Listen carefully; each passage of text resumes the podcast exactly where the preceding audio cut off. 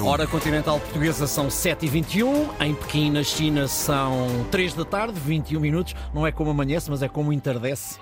Ana Sofia. Pois já acordou uh, Pequim com, uh, para já, a Cimeira União Europeia-China, que vai acontecer hoje e amanhã. A partir de Pequim junta-se a esta edição João Pimenta, correspondente da Lusa. João, muito boa tarde aí em Pequim. Há mais agitação por causa desta Cimeira? Olá, boa tarde. Uh, não se nota uma agitação em, em, particular, portanto, a cidade está normal. Uh, Pequim também é uma cidade bastante grande e, portanto, os sítios onde decorrem a cimeira são sítios específicos e, e a, ma a, maior parte da cidade, portanto, a vida decorre uh, normalidade. João, em Pequim, sei que atualmente se vive uma grande crise no setor eh, imobiliário. Várias grandes empresas construtoras de engenharia civil estão em insolvência. É o tema que marca a atualidade aí? Isso é um tema uh, que já marca a atualidade há algum tempo. É? Uh, quando falamos em Pequim, uh, portanto, neste caso, a crise do imobiliário é referente a toda a China, não é? É, é? é na China como um todo e até afeta mais cidades de, de, menor dimensão. E quando falamos aqui de cidades de menor dimensão, claro que à escala portuguesa ou até à escala europeia seriam cidades de grande dimensão, não é? Podemos estar a falar de cidades que têm eh, mais de 10 milhões de habitantes, mas que à escala chinesa são cidades de menor dimensão. Em cidades eh, maiores, como Pequim, que, eh, eh que são cidades centrais na China, esse fenómeno não é tão visível, uh, o setor imobiliário permanece, estável. Agora, o imobiliário na China tem uma importância, uma importância uh, uh, desproporcional enquanto destino de, de, alocação de poupanças para, para a classe média e para as classes, para as classes altas chinesas, não é?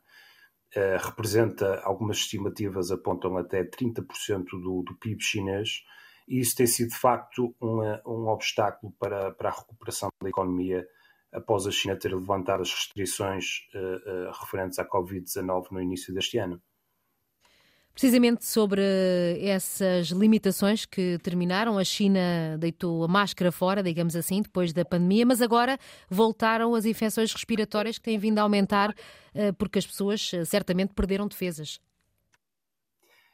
Sim, isso é, isso é uma realidade que, que este, este inverno uh, se tornou particularmente. Uh, causou alguma apreensão uh, também a nível global, porque pronto, imagens na China de, de hospitais cheios e, e, e, de surtos de, de, de doenças respiratórias causam um pouco de, eco face àquilo que foi o final de 2019 início de 2020, portanto o período que antecedeu à pandemia, uh, houve alguma apreensão, houve alguns contactos também da Organização Mundial da Saúde. Acontece que isto são sobretudo, são sobretudo não, são, são, são surtos causados por, por, por, doenças respiratórias já conhecidas é? e que resultam precisamente de, das pessoas terem perdido imunidade e terem perdido essas defesas após três anos em que, em que tiveram sempre a usar máscara, em que as aulas estiveram suspensas durante largos períodos de tempo, não é?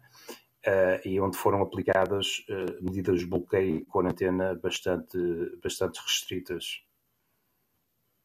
Agradeço esta intervenção do correspondente da Lusa em Pequim, João Pimenta. O resto de uma boa tarde nesse, nessa cidade, em Pequim, onde acontece esta grande cimeira União Europeia-China. A esta hora estão 8 graus em Pequim, a máxima era justamente 8 graus, a tarde é de sol.